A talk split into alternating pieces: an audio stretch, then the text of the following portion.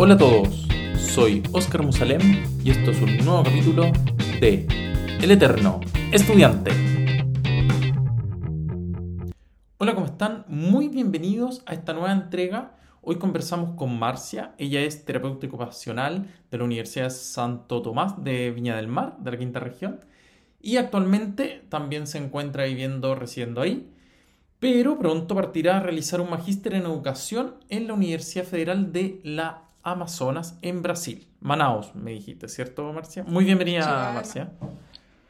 Muchas gracias, sí, Ciudad de Manaus. Em, esto queda en el norte de Brasil. ¿Ya? Em, sabía súper poco de la ciudad, súper, súper poco. Entonces me tuve que seguir los resultados, empecé a estudiar sobre la geografía de Brasil porque no sabía nada y la ciudad es la capital del estado de la Amazonía, que es el estado más importante del norte de Brasil. Ah, qué buena. Fíjate, no, yo tampoco, o sea, lo había escuchado como típico de vacaciones Manaus, pero más allá de eso no desconocía como la parte geográfica.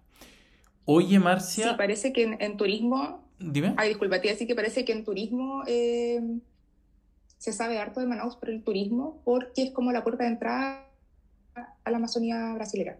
Ah, perfecto, perfecto. Oye, eh, antes de irnos como a la parte de turismo y más de la vivencia que te espera en esto de, del magíster, eh, cuéntame, ¿qué te hiciste decidir, qué te hizo decidir realizar un posgrado en medio de la pandemia, sabiendo cómo está un poco el contexto en Brasil, eh, y de querer participar en esto? Bueno, la oportunidad surgió de manera súper fortuita, yo no lo estaba buscando para nada.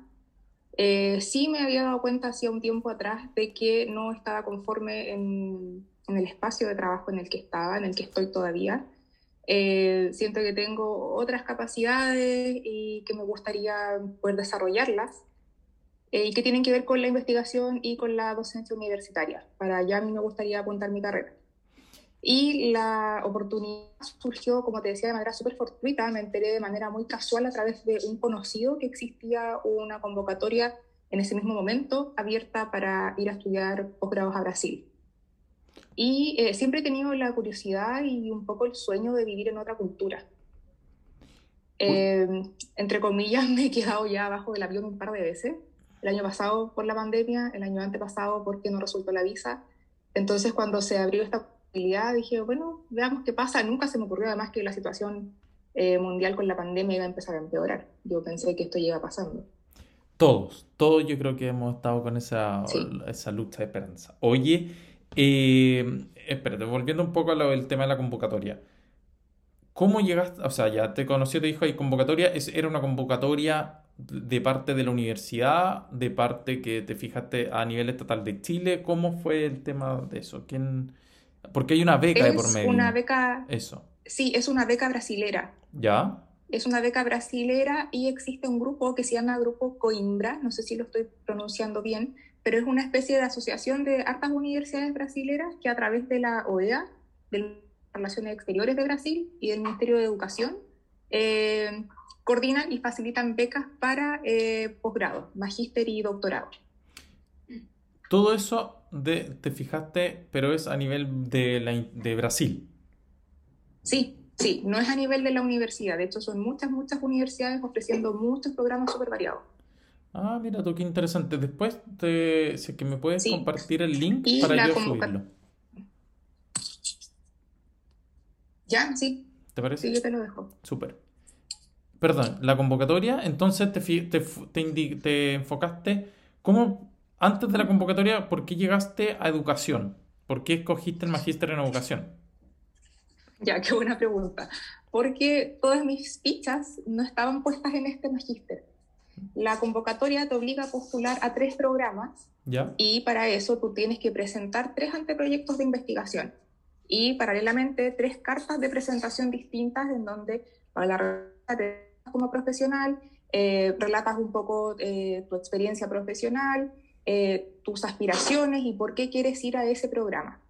Entonces yo trabajé full la conciencia en un programa que era específico de terapia ocupacional en Sao Paulo, en la ciudad de San Carlos. Yo ya estaba buscando arriendo en San Carlos y yo juraba que para allá me iba a salir la beca, eh, porque era un proyecto de investigación súper innovador.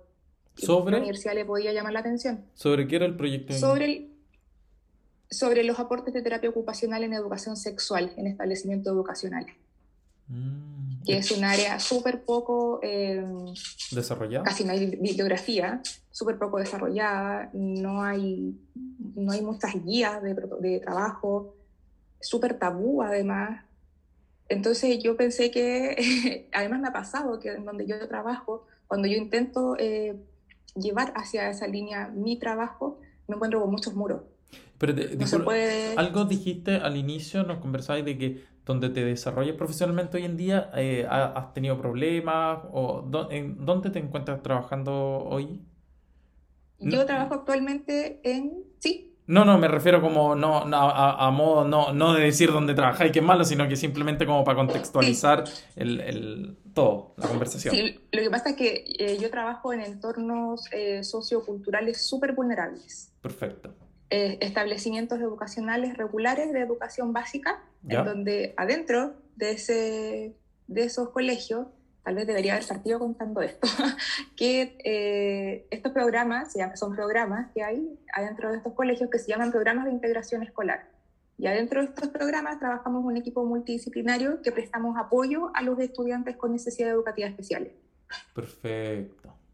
Entonces uno trabaja eh, usualmente con todo en contra, con familias con pocas herramientas para apoyar a los niños, la infraestructura de los establecimientos en general no es la suficiente, no hay implementación, los profesores a veces tienen poco conocimiento para poder trabajar con la diversidad, eh, todo en contra y en verdad eso con los años me ha ido agotando. Y me empecé a dar cuenta de que había otras cosas que me gustaban y que me interesaban, como la investigación y la docencia universitaria. Y de ahí un poco surgen las ganas de querer seguir estudiando. Pero el magíster, como te estaba contando antes, puntualmente en educación, yo no lo estaba buscando.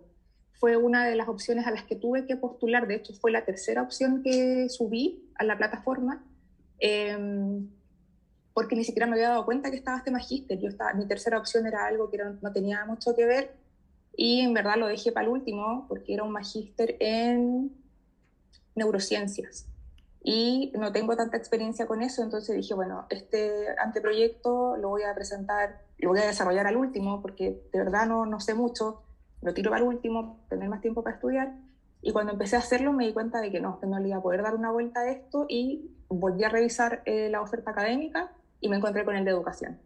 Y puntualmente hay una línea de investigación de este magíster que tiene que ver con inclusión en establecimientos educacionales para niños, no, no universitarios. Ya, eso te iba a preguntar si era un magíster en educación es eh, a nivel universitario o, o, o de, digamos, de colegio. Claro, no, tiene que ver con educación de colegio. Perfecto. Oye, entonces, ya, este, así como ir un poco haciendo el resumen. Este amigo tuyo te dijo, oye, métete a esta convocatoria, revísala, y te diste cuenta que tenías que hacer tres postulaciones. La primera era la de... La primera, ¿Tu primera opción fue?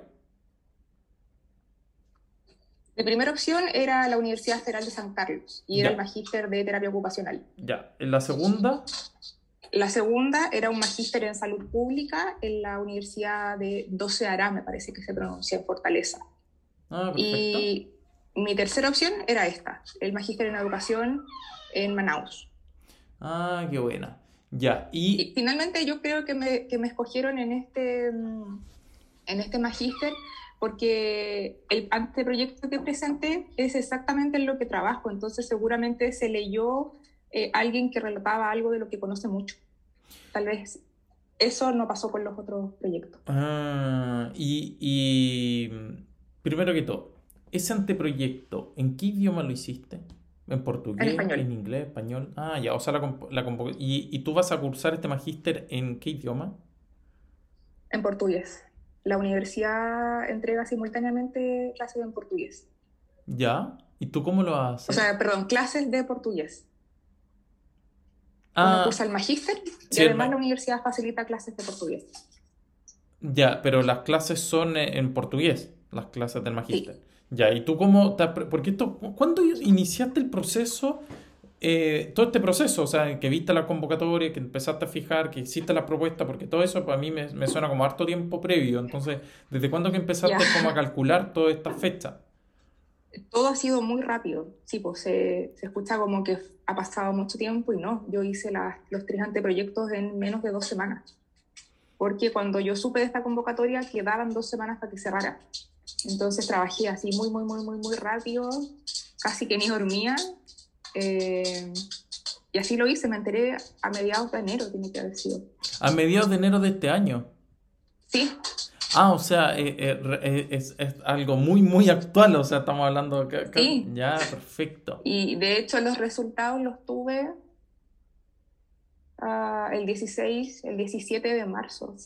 Ah, hace, hace poco, poco, poquísimo. Sí. Oye, y, y cuenta, espérate, ya, y esta, estas convocatorias para estos eh, estudios de, de, posgrado incluyen una beca de, de, ¿Qué incluye? Además de quedar en el programa, porque esto va como, es un pack, es decir, tú postulas, tú postulas tanto a los magíster y va eh, inmersa en esto también la beca de manutención o los costos? Que, ¿cómo, cómo, ¿Cómo funciona? Porque para mí es completamente nuevo, yo nunca había escuchado, entonces pa, pues, lo más probable es que haya más gente en, en, las condiciones mías y que le gustaría saber. Entonces explícanos un poco en, en qué consisten esta, estos programas. Ya, bien. La beca incluye, eh, por supuesto, los costos de la universidad, tú no pagas la universidad, eh, tampoco pagas las clases de portugués y entregan un, un dinero mensual para mantención. Ya. No se incluyen los pasajes aéreos, no se incluyen los costos asociados a la visa, ni tampoco el seguro médico. Perfecto. Perfecto. Y, eh, y en relación a el, el, idioma que lo vais a tener que ir aprendiendo a la par, de forma paralela, durante las clases, ¿cierto? Entonces, eh, ¿cómo, cómo, cómo te imagináis esa situación? La verdad es que con harto optimismo, porque soy buena para los idiomas, aprendo rápido. Yeah. Pero eh, se suponía que este magíster empezaba ahora pronto, en abril, pero con la pandemia lo, retra lo, retrasaron y al parecer va a empezar en agosto. Entonces tengo como tiempo a favor para poder estudiar portugués desde ya sin estar haciendo clases al mismo tiempo. ¿Y no te pidieron para la convocatoria, no te pidieron ni siquiera ningún tipo de nivel de, de idioma previo, nada? No, pero sí, eh, no sé, no me acuerdo cómo se llama la prueba, que sí piden rendida y con cierto nivel de aprobación, con cierta nota de aprobación, eh, un tiempo antes de dar la defensa de tesis, porque la defensa es en portugués y el nivel de portugués tiene que ser eh, mm. absolutamente, ¿cómo se dice? Cuando tienes que manejar ¿Avanzado? el lenguaje técnico. ¿Avanzado? ¿Será? ¿Un B2? Sí, sí, avanzado. Algo así, un B, B2, B, Para poder C1. explicar todos los tecnicismos en el mismo idioma. Claro, me imagino, me imagino. Oye, y este programa en términos generales, sin, sin, sin considerar el proceso de pandemia, ¿desde cuándo que están abiertas las convocatorias? Sé que esta última convocatoria abrió en diciembre, los primeros días de diciembre. Ah, o sea, es corto el, pro, es corto el proceso de selección, es decir, ahora en diciembre cierran, ¿cuándo, ¿cuándo el cierre? ¿A final de enero? Esto cerró, esto cerró como el 23 de enero, si no, si no me equivoco. Ya. 23, 27 de enero. ¿Y hay, hay fechas diferidas para los diferentes programas o es ellos arrojan un listado de programas para lo, en una fecha determinada y eso es pregunto por si eh, tal vez se abren nuevas convocatorias a mediados de este año, no lo sé, soy simplemente por curiosidad. No, por lo que yo tengo entendido, toda la convocatoria abre en la misma fecha y los resultados de toda la convocatoria se entregan en la misma fecha. Lo que sí es diferido eh, es el inicio de las clases, eso sí. Ah, ya. Eso ¿Qué? es decisión de cada universidad. Perfecto, perfecto. Y tú, eh, disculpa eh, la, la, pregunta, pero ¿tú eh, te vas con familia, sola, en el sentido de, de la manutención, por temas de, de, la luca me refiero a básicamente si cubre, no cubre, cómo, cómo, cómo es el proceso? Me voy sola y según lo que he averiguado, eh, sí sirve la plata para poder mantenerse ah, eh, sola durante un mes. Sí, se alcanza especialmente en una zona como Manaus, ah, que es más económica otras zonas de Brasil. Ah, perfecto. Eh, leí por ahí que, por ejemplo, el mismo, la misma cantidad de dinero eh, no rendía también, por ejemplo, en Sao Paulo. Entiendo. Oye, y en cuanto al programa, eh, ¿cómo, cómo, cuánto tiempo se, ¿en cuánto tiempo se desarrolla? ¿Es un año, dos años? Son dos años, 24 meses. Ah, dos años de programa. Y los dos años están becadas. O sea, los dos años están cubiertos por el... Ah, pero qué buena. Sí, los dos años cubiertos. Eso sí, por ejemplo, eh, te entregan la beca por 24 meses. Si tú te atrasas en hacer los trámites y empiezas a hacer eh, los trámites para recibir la plata mensual, al tercer mes de iniciar, de iniciar el programa, ya no vas a recibir 24 mantenciones, sino que vas a recibir 21. Ah, ya. Entiendo. Y con esto de que tú partas, o sea, de que el programa se atrase, ¿te afecta? Ah, ¿Tú lo dices como en términos académicos o en términos personales? No, no, no, en términos de, de, esto de la beca, de que te cubran o no te cubran estos meses ah, antes de partir, ¿cómo, cómo No, no afecta. Ah, ya, perfecto. No, no afecta. La beca empezaría a correr en tanto empiezan las clases. Ah, ya. Y tú vas a hacer entonces un magíster en educación básica con la intención de desarrollar cuál es, cuál es tu como qué propuesta fue la que realizaste, eh, Marcia? El nombre del magíster es Educación así solito, pero tiene cuatro líneas de investigación distintas. Y por el área en la que yo trabajo y la experiencia que tengo, em, la línea de investigación se llama Inclusión, tiene, es que es muy largo el nombre, pero tiene que ver con inclusión para contextos educativos en la Amazonía. Y tiene que ver con políticas públicas que respalden los derechos de niños que cursan la etapa escolar, eh, tiene una descripción que era exactamente el trabajo que acá en Chile se hacen los programas de integración escolar.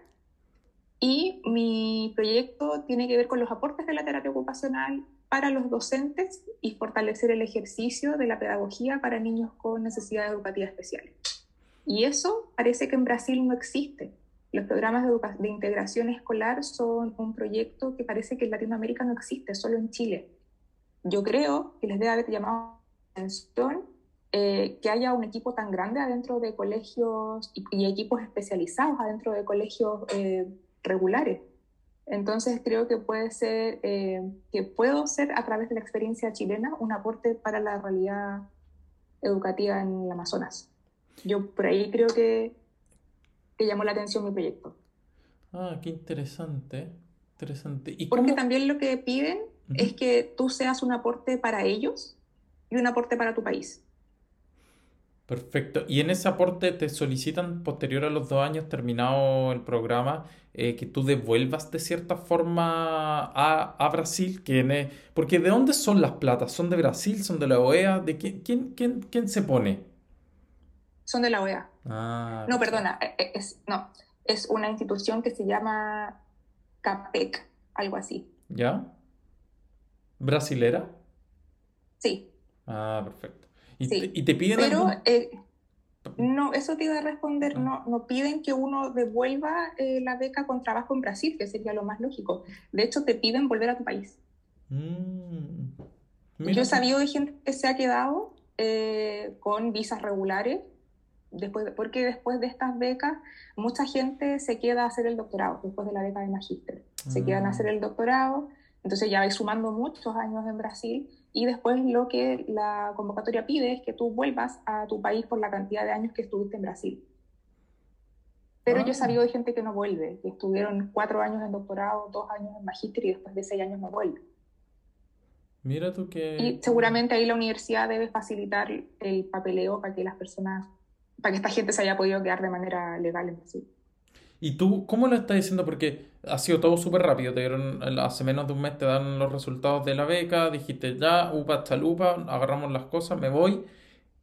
El trámite de visa, yo, o sea, en el sentido porque tú vayas a estudiar y vas a permanecer harto, harto, o sea, un periodo largo de tiempo. Entonces, ¿cómo lo estás haciendo? ¿Cómo está fluyendo eso hoy en día ah, en Chile? Que sé que lo que es extranjería, solicitud de eso está un poquitito engorroso yo todavía no llego a eso, porque si bien yo ya recibí, eh, eh, mi nombre está en, el, en la página web de la OEA, eh, recibí después el correo de confirmación de la OEA, lo que viene ahora, según el cronograma, es que la universidad tome contacto para informarme cuándo empiezan las clases. Y eso todavía no pasa porque en el programa, perdón, en el documento en Internet donde aparecen todos los programas y las fechas de inicio de cada programa. Este programa cambió de fecha de inicio de las clases hace poco y empieza aparentemente para el segundo semestre. Y aparecía hasta hace poco para, para ahora, para abril, pero cambió. Ah, extraño el, ah, bueno, abril, sí, está bien. Y ay, comenzarías el segundo semestre de este 2021. Hmm. Y también, aparentemente, por lo que ha pasado con otras universidades, es online. No voy a tener que viajar. De hecho, la sugerencia de las universidades es que no viajemos. Ah, o sea, ah, y ya, o sea... No por ahora. No por ahora, efectivamente, no por ahora. Mm. Ah, y tendrías que, o sea, te, te, quedaría en Chile y ahí la beca de la manutención igual correría por parte de la universidad, porque asumo que da tiempo completo. Sí, aparentemente es a tiempo completo y ahí eh, surge un problema para mí porque la plata brasilera convertida a plata chilena no es suficiente. Mm, ya. Y eh, lo que han hecho en otras universidades, porque se supone que para que te empiecen a pagar tienes que estar allá, tienes que abrir una cuenta corriente brasilera y para eso tienes que tener un documento de residencia a través de la Policía Federal. Entonces, aparentemente todo ese proceso lo van a flexibilizar para que podamos recibir los pagos en cuentas de cada país. Por ejemplo, en mi caso, en una cuenta corriente acá chilena. Mm. Ah, también hay otra eh, particularidad de esta beca, que es que para los profesionales del área de la salud se nos exige dejar de atender pacientes durante lo que dure la beca. Yo me imagino que en el caso de, eh, que en mi caso, eh, por ser chilena, tal vez van a entender que ese dinero acá no es suficiente y que voy a tener que seguir trabajando de alguna forma. Yo tengo la esperanza de que flexibilicen con eso. -hmm. Porque opción de partir para allá eh, se te hace compleja las, por, por el contexto actual. Sí, sí. No, no me iría ahora, no. Ya entiendo. Si no flexibilizaran y tuviera que dejar de trabajar, eh, a alguna otra fuente de ingresos, pero no, no viajo. No, no, no estoy dispuesta a viajar ni tampoco a perder la beca. Ah, entiendo, entiendo difícil cómo tomar la, la, mejor decisión porque debido a esto hay mucha incertidumbre en cómo van a ir tomando las directrices cada país, cada, cada institución. Es, es, muy, muy local los problemas y cómo pueden ir eh, surgiendo y, y, tomándose las distintas eh, decisiones.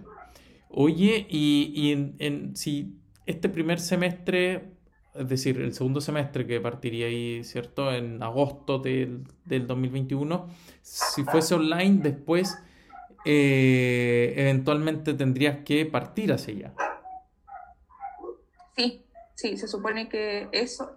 Yo hablo de lo que le han indicado desde las universidades a gente que ya empezó su programa. Ah, eh, y sí, la indicación es empezar ahora online y en tanto la situación mejor en Brasil, se continúa la beca allá. La beca no, no por empezar desde tu país de origen, la vas a terminar en tu país. Perfecto. Oye, volviendo un poco al inicio, el tema de, eh, de la página de la convocatoria es era no me quedó muy claro si era por de, era como del Ministerio de Educación de Brasil o eh, de la OEA.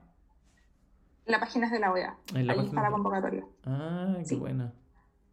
Qué buena. Y ahí también asumo que no tan solo está Brasil como destino, hay otras universidades, o sea, otros países a los cuales uno podría postular dentro de, esa, de las opciones que ofrece. Esta convocatoria no, porque es una asociación de, o una agrupación, mejor dicho, de universidades brasileras solamente. Ah, perfecto, perfecto. Perfecto.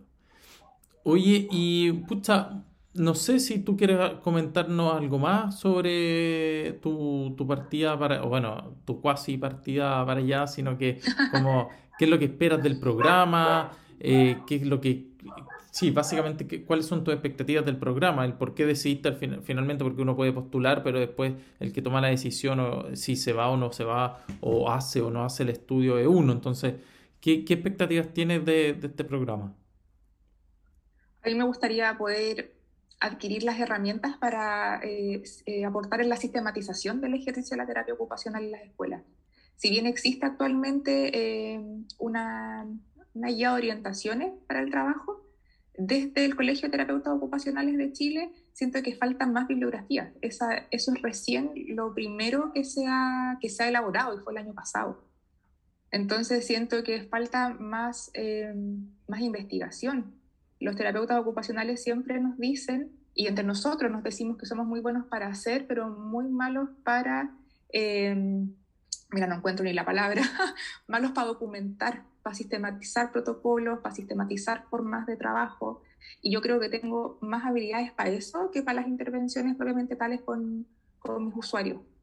Entonces, por eso yo te comentaba al comienzo de que me estoy dando cuenta de que hay cosas que parece que hago mejor que lo estoy haciendo ahora.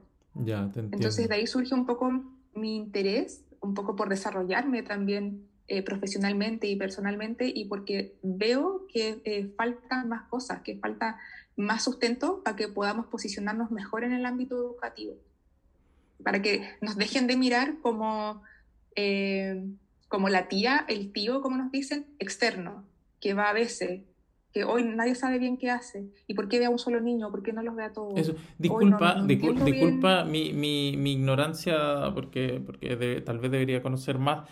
Es que lo conozco en otro ámbito, en la labor de, del terapeuta ocupacional, pero en el ámbito educativo lo desconozco completamente. Entonces, si, no, si me podéis como un poco eh, contextualizar cuál es, cuál es la, o, cuál es, sí, la labor que pueden tener ustedes en, ese, en esa situación.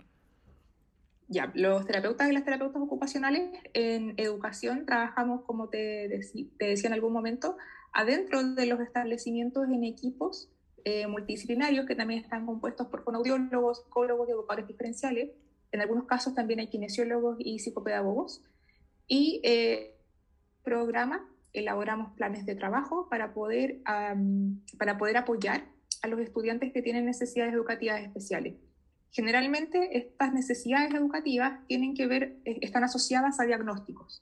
Diagnósticos como parálisis cerebral, como eh, condición del espectro autista, eh, cualquier condición que una persona pueda tener es, y puede ser intervenida desde el programa de integración escolar. Y puntualmente, terapeutas ocupacionales lo que vamos a buscar es que los estudiantes logren el máximo de autonomía y el mejor desempeño posible dentro del contexto escolar.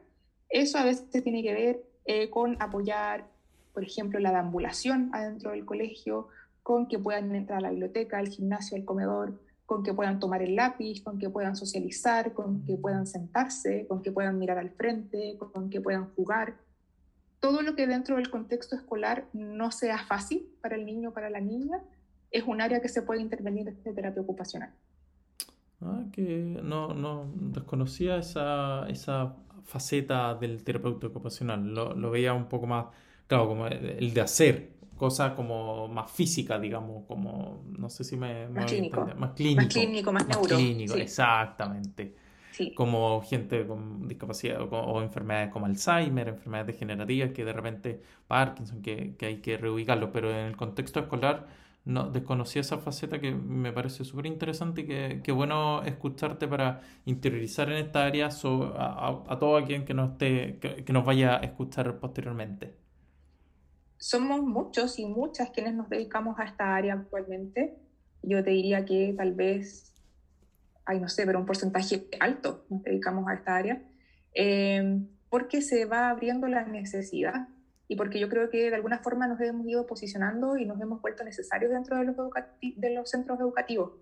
Pero cuando yo entré a la universidad, hace como 12 años, porque pasaba harto, eh, no existía ni como asignatura inclusión escolar dentro de la mm. malla, ni en mi universidad ni en ninguna. Venía después con los años como prepráctica y luego si te tocaba como internado pero mm, yo no tuve una asignatura previa. No sé si mi universidad actualmente la tiene, me parece que sí. Sé que está en otras universidades, pero desde hace algunos años. O sea, es un área de trabajo que, que es grande, que es potente, que es necesaria, pero para, para la que carecemos de formación por, lo, por, lo, menos las generaciones algo más antiguas. Claro, y eso es lo que tú pretendís como profundizar en el magíster para después poder llevarlo y, y, y tal vez armar un ramo, una asignatura propiamente tal de lo que es. Ah, perfecto. Y, y estoy, estoy soñando y, es la idea, pero posteriormente piensas como continuar hacia el doctorado una vez realizado, yo sé que es muy futurista y, en, en momentos actuales eh, yo le comento a mi señora que acá hay que tratar de estar viendo casi el día a día porque eh, mm. todo se, en un par de semanas se, se cae. Eh, pero aún así con la motivación y esperanza de querer, eh, obviamente, de proyectarse más a futuro, eh, tus intenciones serían eventualmente continuar con, el doctorado estando allá, ver qué posibilidades, obviamente, pero, pero es, ¿cuáles son tus intenciones? sí, sí, con la esperanza de que el mundo no se va a acabar en los próximos meses. Sí, yo quiero seguir con el doctorado, si no se puede en Brasil a través de la misma beca, tal vez buscar otra beca en otro país. No, no lo veo muy posible acá en Chile porque es elevadísimo el costo. Mm. Tendría que, no sé, pues, o, pago un dividendo, un arriendo, o hago un doctorado. Eh, así que sí, sí tengo eh, puestas mis expectativas en el futuro a largo plazo en un doctorado, sí. Qué buena, qué buena. Oye, y eh, bueno, el tema, tenemos, después nos contaremos, haremos otra entrevista una vez que ya esté allá situada y veamos cómo, cómo se te van dando las cosas, pero, pero qué bueno saber que existen este tipo de becas como de instituciones o de agencias externas, no nacionales, hablo de Chile ni de, otros países, sino que eh, como de agencias internacionales que permitan el desarrollo del capital, de un desarrollo capital humano avanzado. Eh, y en relación al programa, eh, un poquitito más específico, ¿qué es lo que, lo primero, el primer año, por ejemplo, dónde se enfocan las asignaturas que tiene? No lo tengo, no aparece en internet el programa de asignaturas. Lo que sí me pidieron fue hacer un cronograma en donde yo determinara cómo iba a utilizar los tiempos del primer y del segundo año. Entonces, lo único que yo pude eh, determinar fue eh, cursar las, las, asignaturas correspondientes y, de, acuerdo a eso, eh, ir poniendo los pasos de la investigación. Ah, mira tú, que... que... Pero el programa no, no, lo he visto. Capaz que yo haya buscado mal en internet y no lo encontré. no, no te preocupes, no, sí, debe estar, Todo ha sido tan rápido y yo le tenía, no, no tenía puesta mi expectativa en este programa que capaz que esté en internet y yo no lo ya, oye, y bueno, pero, pero desde el momento en que te dijeron no, existe la posibilidad y postulaste y todo eso, y, al ser tan rápido, eh, ¿qué, te ha pasado en el sentido como personal, más bien? De tomar la decisión en, este personalmente, eso. Me han pasado un montón de cosas, me han pasado un montón de cosas personalmente. Eh, yo creo que eh, tal vez el cambio interno más grande que estoy viviendo es como sacarme esta cuestión del síndrome de la, impostora. No sé si lo hayas escuchado. Sí, sí, sí. Que, eh, que, es como creer que todo lo que te pasa y todos tus logros tienen que ver con suerte y porque hecho a justo estaba ahí. O no, es que seguramente no había nadie más, no había nadie mejor. E, e, eso me, me, me está como costando sacármelo. Siempre he tenido como... un, poco el síndrome de la impostora. Puta, bueno que esperemos que, que con esto te, te ayude a, a, sacarte ese, ese pensamiento negativo, no sé, como, no sé si adjudicarle algún, algún adjetivo calificativo, pero, pero claro, eh, tratar de evitarlo y, y, sentirse propio de los méritos que uno ha ido logrando por, por mérito propio, por la meritocracia, como lo llaman mucho, que hay gente que dice que es extraño, pero bueno, no vamos a entrar en ese, en ese asunto. Eh, bueno, Marcia, no sé si tú quieres eh, decir eh, algunas palabras para el cierre de esta entrevista o hacer alguna invitación a, a, otros colegas tuyos, no sé, si quieres terminar. Em, agradezco el espacio, qué bueno que a alguien se le haya ocurrido esto, es una excelente idea, Oscar que podamos contar eh, cómo lo, hemos logrado acceder a estudios de posgrado, porque se sabe poco, eh, se sabe súper poco cómo llegar a esto. Y yo, bueno, después de que postulé a esta convocatoria, empecé a buscar más, pensando que no iba a quedar, y yo dije, bueno, si no es esta, tiene que ser otra. Y me empecé a encontrar con que existen muchas otras convocatorias, con exigencias diferentes, con tiempos de postulación distintos. Eh, pero existen más, más oportunidades y ojalá que quienes tengan como el bichito de continuar estudiando eh, se convenzan de que es un camino válido, de que es un camino posible, que en Chile es muy difícil, pero si se puede proyectar hacia el extranjero, eh, ojalá que seamos más y que podamos aportar desde, tal vez, no todos vamos a querer volver a Chile, pero tal vez desde donde nos vayamos quedando o, o quienes vayamos volviendo, yo no sé qué va a pasar conmigo, podamos ir aportando en, el desarrollo de nuestro país. Pues finalmente yo creo que quienes seguimos estudiando lo hacemos por eso, pues, para ir aportando al desarrollo de las áreas a las que nos dedicamos. Exactamente. No, a ver, eh, y, y, lo, el mensaje que yo quiero transmitir, además del mensaje que estás dando tú, el mensaje tuyo personal que quiero transmitir yo es que eh, a pesar de, de, de, la situación que estamos viviendo a nivel mundial del COVID y todo eso, existen, aún siguen existiendo y, el, poder realizar estudios a nivel internacional, eh, los programas se están flexibilizando, como comentabas tú, que eventualmente, bueno, se posterga, se puede postergar, pero eh, se pueden realizar de forma online, tal como estamos haciendo esta entrevista nosotros ahora, que yo estoy acá en España, tú estás en, Viña, en Valparaíso, en la quinta región de Chile. Eh, por lo tanto, tal como estas facilidades que se están teniendo también permiten uno que, que, no pensemos que ah, me voy a quedar en, como congelado hasta que esto se solucione, porque sepamos ya cuánto tiempo podamos estar en esta situación y no podemos eh, em, detener nuestros proyectos personales, ya sea, bueno, de desarrollo tanto profesional como personal, eh, esperando a que amanezca el día más bonito, porque si no podemos pasar toda la tormenta detenidos.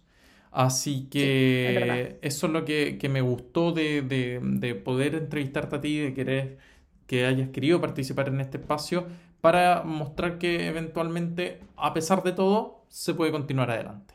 Así que un mensaje de esperanza, básicamente. Eh, eso. Sí, más o menos eso es. Muchas gracias eh, por haber querido participar nuevamente, Marcia, y gracias a todos ustedes que nos escuchan. Hasta la próxima y que tengan un buen día.